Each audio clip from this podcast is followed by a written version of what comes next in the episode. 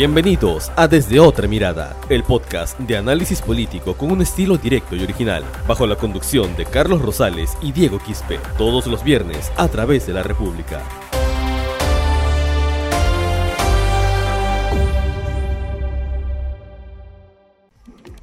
Hola, ¿qué tal? ¿Cómo les va? Les doy la bienvenida a este primer episodio de nuestro podcast Desde Otra Mirada. Episodio que por supuesto lo consideramos demasiado importante debido a la coyuntura que estamos viviendo. Quiere decir que estamos en un estreno, pero de lujo, porque hay muchos temas para hablar, mucho por analizar de nuestra política nacional. Y hoy, primero que nada, quiero presentar a quien acompaña la conducción. Diego Quispe, ¿cómo estás? ¿Qué tal, Carlos? Eh, sí, bienvenidos a todos los que se van a conectar a través de nuestro programa Desde otra mirada, donde vamos a analizar la coyuntura política que pasa en nuestro país en medio de esta emergencia sanitaria y crisis económica producto de la pandemia del COVID-19. Y hoy lo que vamos a hacer es evidentemente deshilachar los detalles, ¿no? Los detalles de lo que ha pasado ayer jueves en el Congreso de la República en medio de una nueva crisis política producto de una vacancia presidencial que se ha presentado justamente promovida por la bancada de Unión por el Perú. Me llama mucho la atención que sea una nueva crisis política que se presente en nuestro país, no solamente estando a unos meses de las elecciones, a unos meses que el presidente de la República deje el cargo en Palacio de Gobierno, sino en medio de una pandemia, una pandemia que tiene a muchas personas lamentablemente en nuestro país perdiendo la vida, tiene a personas que están en este momento peleando en el hospital por un oxígeno. Entonces, vamos primero a contextualizar la situación antes de comentar los detalles de fondo. ¿Cómo comienza esta historia? Porque es importante primero hablar desde el inicio, porque esto se hace público oficialmente, porque hay muchas historias detrás de lo que siempre ocurre al frente, de lo que sale en televisión, de lo que nos presentan las autoridades políticas.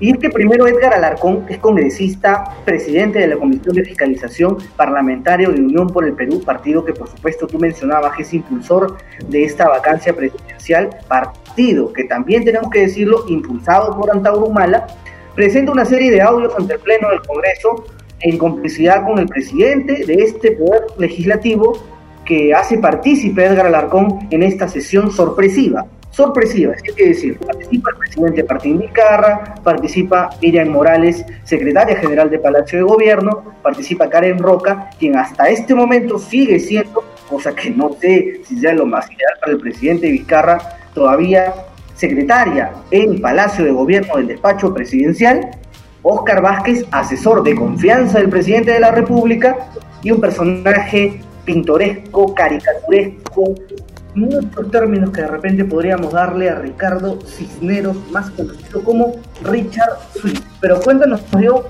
varios de los pormenores, porque hay cosas que, como lo decía, no se conocen públicamente y que de muy buena fuente definitivamente siempre nos van a traer buena información al respecto. Mira, este Carlos, lo que, lo que ha pasado en primer lugar el jueves a las diez y media de la mañana, o hasta esa hora, eh, en el Pleno del Congreso la agenda giraba sobre discutir dos reformas políticas. Eh, la ley que prohíbe la postulación de personas sentenciadas en primera instancia y la ley que regula el financiamiento de partidos políticos en campaña electoral.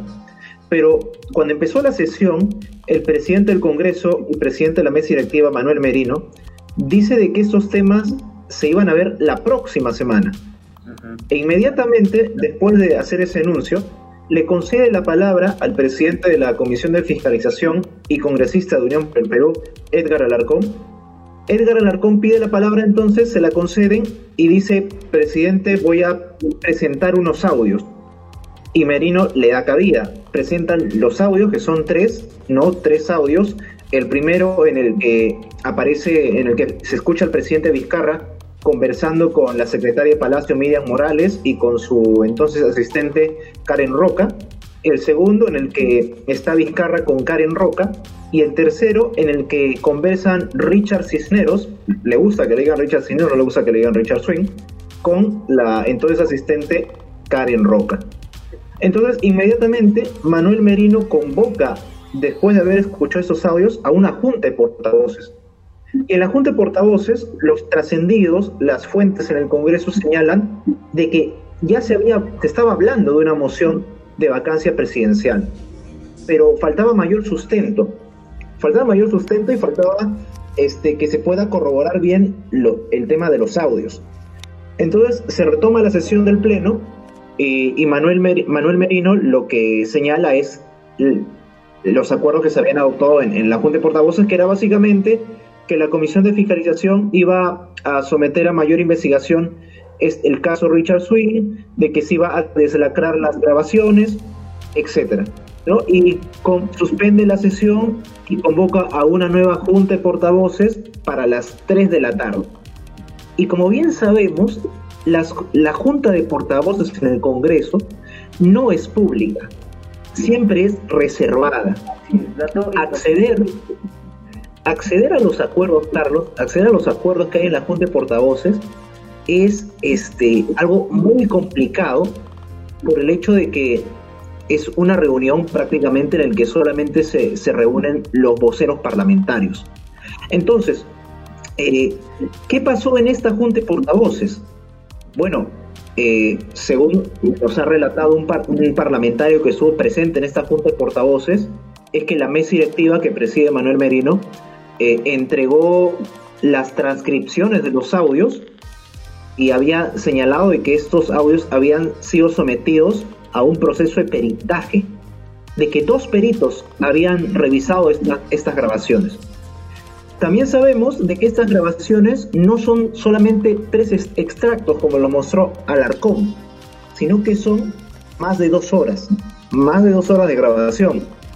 Entonces, en base a estos elementos, y, en base también a que hasta ese momento varios congresistas como Omar Chejade, como Daniel Urresti, habían señalado públicamente de que el presidente había mentido respecto a la cantidad de visitas que había tenido este Richard Suina Palacio, si habría Carlos el, se daba pase a la figura de la mentira, ¿no? Y tú ya me imagino sabes que, a qué a qué camino conduce eso. Obviamente, la mentira siempre, en cualquier ámbito, sea político, sea judicial, sea personal, a nivel moral, siempre te va a conducir a un mal camino, definitivamente. Hay que, por supuesto, recalcar que este programa es grabado justamente en el preciso momento en el que la sesión del Congreso de la República todavía no empieza, sesión que por supuesto Manuel Merino, presidente del Congreso, ha dado el visto bueno para que se vea la vacancia del presidente Martín Vizcarra y no las reformas políticas que venían cuestionando algunos parlamentarios que se pongan en agenda y a votación de una vez por todas, lo cual definitivamente nos llama la atención, estando en una etapa en donde sabemos que han pasado más de un mes para que se puedan ver las reformas políticas, se ha visto una, pero pasa solamente un día, menos de 24 horas, y el Congreso ya tiene preparada una moción de vacancia contra un presidente de la República. Presidente de la República que se dirigió a la ciudadanía cuestionando la legalidad de los audios al mensajero que es Edgar Clarcón y por supuesto afirmó que no tiene nada que ver la contratación del señor Ricardo Cisneros, conocido en el ámbito del espectáculo político que hoy en día vivimos como Richard Swing. Entonces, estos audios podrían configurar, como bien tú lo dices, o no, una investigación, pero la vacancia creo que va más allá. La vacancia definitivamente, el planteamiento que se hace en el Congreso tiene un trasfondo. Ahora, el, hecho de, de, que ella mencionó también la mentira, es porque recordemos que en el 2017 eh, a Pedro Pablo Kuczynski se, se, le intentó vacar porque él había mentido precisamente en el, en el marco de la, de la, empresa Westfield Capital, que él había negado que esa empresa había recibido dinero de la, de la constructora Odebrecht. Pero al final diversas publicaciones periodísticas comprobaron que no había sido así, ¿no? y se inició el proceso de vacancia. Entonces, ¿cómo trasladar eso al tema de, de los audios que comprometen al presidente Vizcarra. bueno, hay, por ejemplo, hay también algo importante, ¿no? Yo ahorita me paro, voy a mi escritorio, saco el código penal y me pongo a revisar. La mentira, ¿es un delito? ¿De repente lo podrían considerar de esa manera? Claro, exactamente. Pero ahora, el, Congreso en ese momento, más allá de buscar delitos, está buscando la, infracción que amerite eh, definir en el marco de lo que ellos basan y también a través de la Constitución si el presidente cometió o no, o está o no incapacitado moralmente para seguir en el mando. Y en base a eso promover la, vacancia presidencial. Ahora, Carlos, ¿qué ha pasado eh, luego de esta reunión de la Junta de Portavoces? Bueno, en Pasos Perdidos, y, inusualmente habían más de, más de 50 congresistas, y pese a que estamos en un periodo de pandemia en el que se debe guardar distanciamiento social, habían 50 parlamentarios y para las 7 de la noche ya se comenzó eh, ese jueves a recolectar las firmas. El a recolectar las firmas. Que definitivamente los congresistas nos han acostumbrado en televisión no solamente a, a juntarse en masas, sino incluso también a poner en riesgo a otros, algunos que como sabíamos al inicio de la pandemia iban pese a que tenían síntomas, otros que dieron positivo y todos estos tipos de reacciones que se pueden dar con nuestros conocidos padres de la patria. Ahora, entonces, lo que pasó a partir de las 7 de la noche era la, recolección de firmas. ¿Cuántas firmas se necesita para, para dar trámite a una moción de vacancia? Se necesita el 20% de firmas del total de parlamentarios. Entonces, si habían 60 congresistas en los pasos perdidos, obviamente que firmas había y sobraban. Eh, lo que pasó en ese momento era, el trascendido apuntaba a que quien promovía la vacancia presidencial era la bancada de Unión por el Perú, pero según fuentes del Congreso, los congresistas de Podemos Perú fueron los que rectar las firmas eso, eso fue lo que sucedió en, el, Palacio Legislativo. Al final, ya pasada las 9 de la noche, aparece una moción de vacancia presidencial con más de 32 firmas. Habían firmado los, eh, los congresistas de la bancada de Unión por el Perú, Podemos, eh, Alianza para el Progreso, eh, también habían firmado congresistas de Somos Perú, de Fuerza Popular, los únicos que no habían firmado eran los parlamentarios del Partido Morado, del FREPAP y del Frente Amplio. Eh, en la Junta de Portavoces, el FREPAP y el Frente Amplio se habían abstenido de respaldar esa moción. El Partido Morado se había opuesto. Y esto contrastaba con, con el pronunciamiento de su líder político, Julio Guzmán, que decía que ellos no iban a apoyar la inestabilidad política. Así es. Por ejemplo, mira, hay información importante por supuesto tú la comentas y es la cantidad de votos que se necesitan para vacar a un presidente de la República. Ya lo hemos vivido con Pedro Pablo Kuczynski en 2017, hemos vivido en marzo con el mismo presidente de la República, Pedro Pablo Kuczynski, en 2018. Y por lo menos el trámite parlamentario nos dice lo siguiente, y es que 52 votos se necesitan para que se admita debate.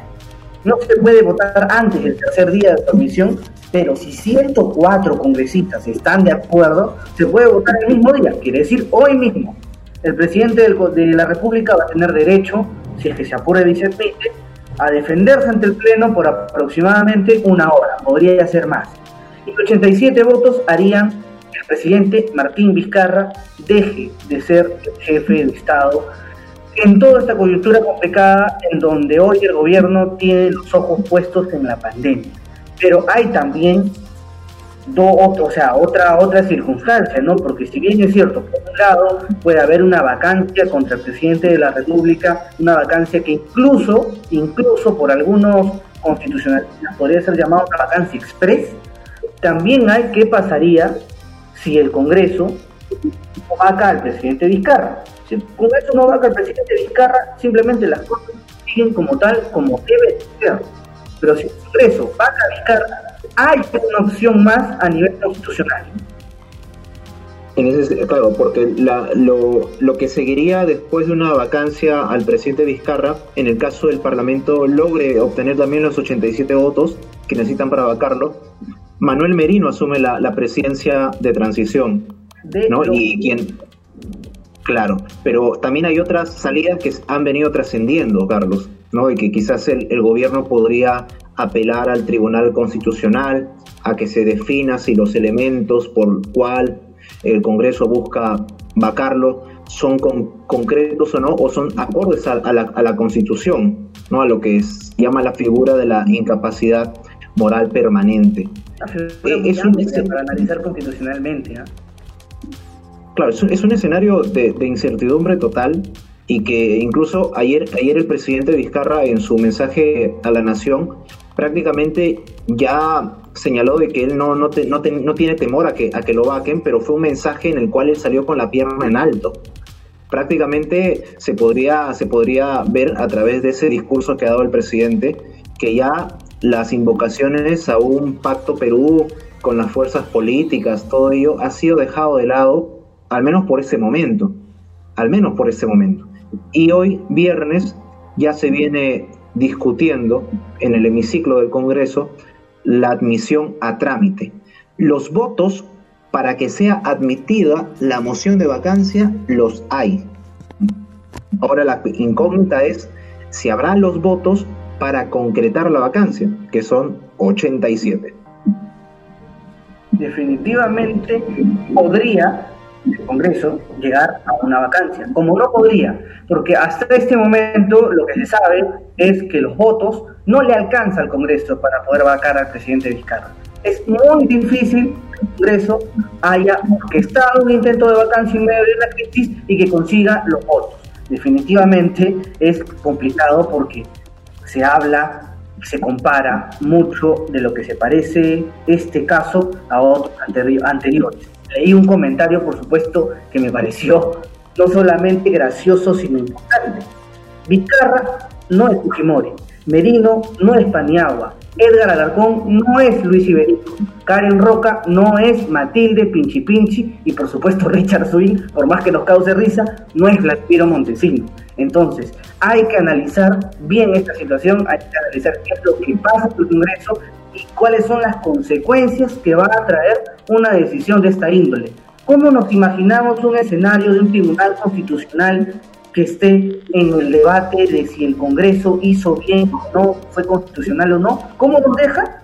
Como bien dicen, de repente, con dos presidentes de la República, dos ministros de salud, dos ministros de defensa intentando que las Fuerzas Armadas lo respalden. Entonces, lo importante es la pandemia y creo que los ojos de todos deben estar centrados en eso. Comentario final. y también, Carlos, este, para precisar de que lo que estamos hablando en este momento es todo lo referido a la figura de vacancia presidencial, porque también va a haber la otra investigación que se va a seguir eh, por estos audios desde el ámbito fiscal. Entonces son, hay que separar los caminos, ¿no? El camino que estamos viendo en ese momento es el camino de la vacancia presidencial, pero hay otro camino, que es el de la figura judicial en del que ya se encargará, me imagino, el Ministerio Público y el Poder Judicial en su debido momento, cuando acabe el mandato de Vizcarra, o es que también si lo llega a acabar el 28 de julio del 2021. Ahora sí, Diego, llegamos al final de este primer episodio del podcast. Definitivamente el tiempo nos queda cortísimo con todo lo que hay que comentar y los invitamos a que en el próximo episodio lo sintonicen porque vamos a terminar hablando de cuál es el desenlace de esta historia. Y como siempre estaremos a través de esta multiplataforma desde otra mirada. Nos vemos. Chao, nos vemos. Esto fue Desde otra mirada, el podcast de análisis político con un estilo directo y original. Sigue nuestros episodios a través de Spotify, iBox, Google Podcast y las redes sociales de la República.